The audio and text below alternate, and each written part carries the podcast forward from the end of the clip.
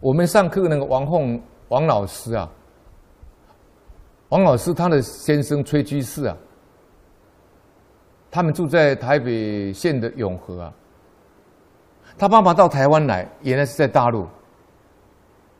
他们的祖父啊，就他爸爸的爸爸的爸爸哈，他祖父啊，在大陆的时候啊，那个时候就像现在这样，这这里边讲的，好灾伤或者灾荒或者饥饿，他爸他的祖父呢，就带着他爸爸就煮那个粥，煮那个粥，然后放在马路边，因为过路过马路的很多，过过马路很多，好。然后呢，呃，以前在大陆灾荒的时候很，很很很流行这种煮粥供养这些灾民。像我们以后就会提到了，以以前那些善心人士，他们怎么去煮粥供养那些灾民呢？他们还会雇人呢，用扁担呢挑那个粥，挑那个粥，那里面呢下面再放一点木炭，那那个粥呢可以保持热热的，然后再放一桶水，放放。一锅的碗，比如说碗大概准备个七八个、十来个，那放筷子，然后就跳到那个巷巷弄里面去给那些灾民来吃。那那个在那边到那边的时候，再把吃完，再把那个碗跟筷借这些附近的邻家哈邻居呢，请他们分一点水出来，那再把它洗干净，洗完以后呢，再把它。擦干以后呢，再放在扁担里面。那这一锅的稀饭呢，大概可以煮个一百户，或者一百个人这样吃。这样雇，比方说雇十个人啊，挑十担啊，就可以把这整个村落全部大家都有饭吃。你看古人这样是行善的。那现在时代当然是变了，但是那个精神跟那个心我们要学。啊，你看这样就就让他不会饿死了。所以我刚才讲说，那个崔居士的的祖父呢，当时在大陆呢，就是煮这个粥呢，救救活了几万人，那是积阴德哎，因为水吃的你也不知道，就是免费供应呐，哦，所以我我曾经有一个朋友呢，曾经在这个纳莉台风来说呢，大家都没有饭吃的时候，因为食物都缺乏嘛，还有我那个朋友就水灾的时候，因为台北市那时候。泡水泡得很厉害啊！哎，他就买了一两箱的面包，沿街就沿街就发放，这也是很难得的一个善心呢、啊。我们不要说啊，一天水灾来一直在看电视哦，哪里水灾？可是你从来不会去去救济啊！啊，大陆那个华东水灾啊，那水灾一来啊，台湾有慈善团体发动啊，要盖几百户的那个安徽到安徽去盖那个啊。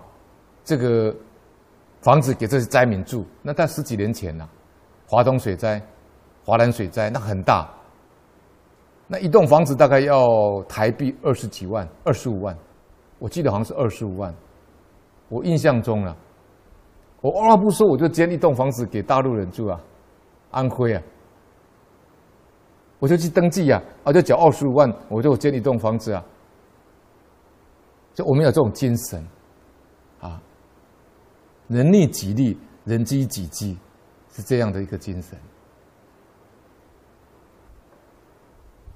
就我我部属是这样一直这样不断的兴起上来的。所以刚才讲那个崔居士呢，他的祖父就积了这个阴德，所以崔基士的崔基士的爸爸，他跟他的弟弟曾经在到东北松花江去玩，那结果那个地方刚好冰天雪地。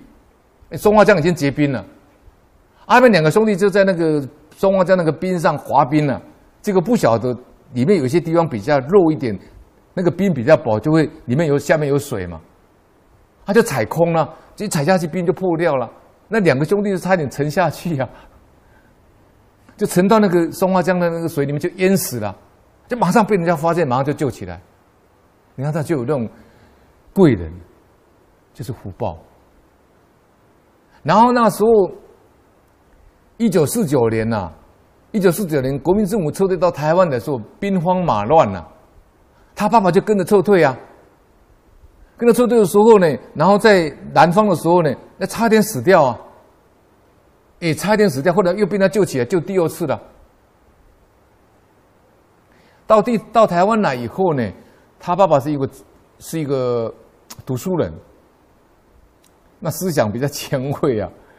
当时就好像是写的什么问题啊，写了一些文章啊，有些问题。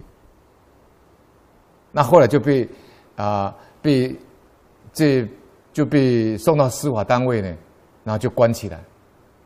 然后他就在狱中呢，就写那个《易经》，哎，《易经》研究，哎，写了写了一本书出来。那当时还没有被关以前呢，他爸爸有去给人家算命。那算命就跟他讲，那是已经到台湾来了。他说这个人应该已经死掉了。我们常常看到读感应篇、会篇的啦，或者是行善的，他说本来应该编入饥饿集啦。啊，怎么还活着呢？他爸爸也是这样。他说算命的说，哎，这个已经死掉了。哎，这个可以算得出来。各位你们不要以为算不出来，那是定数啊。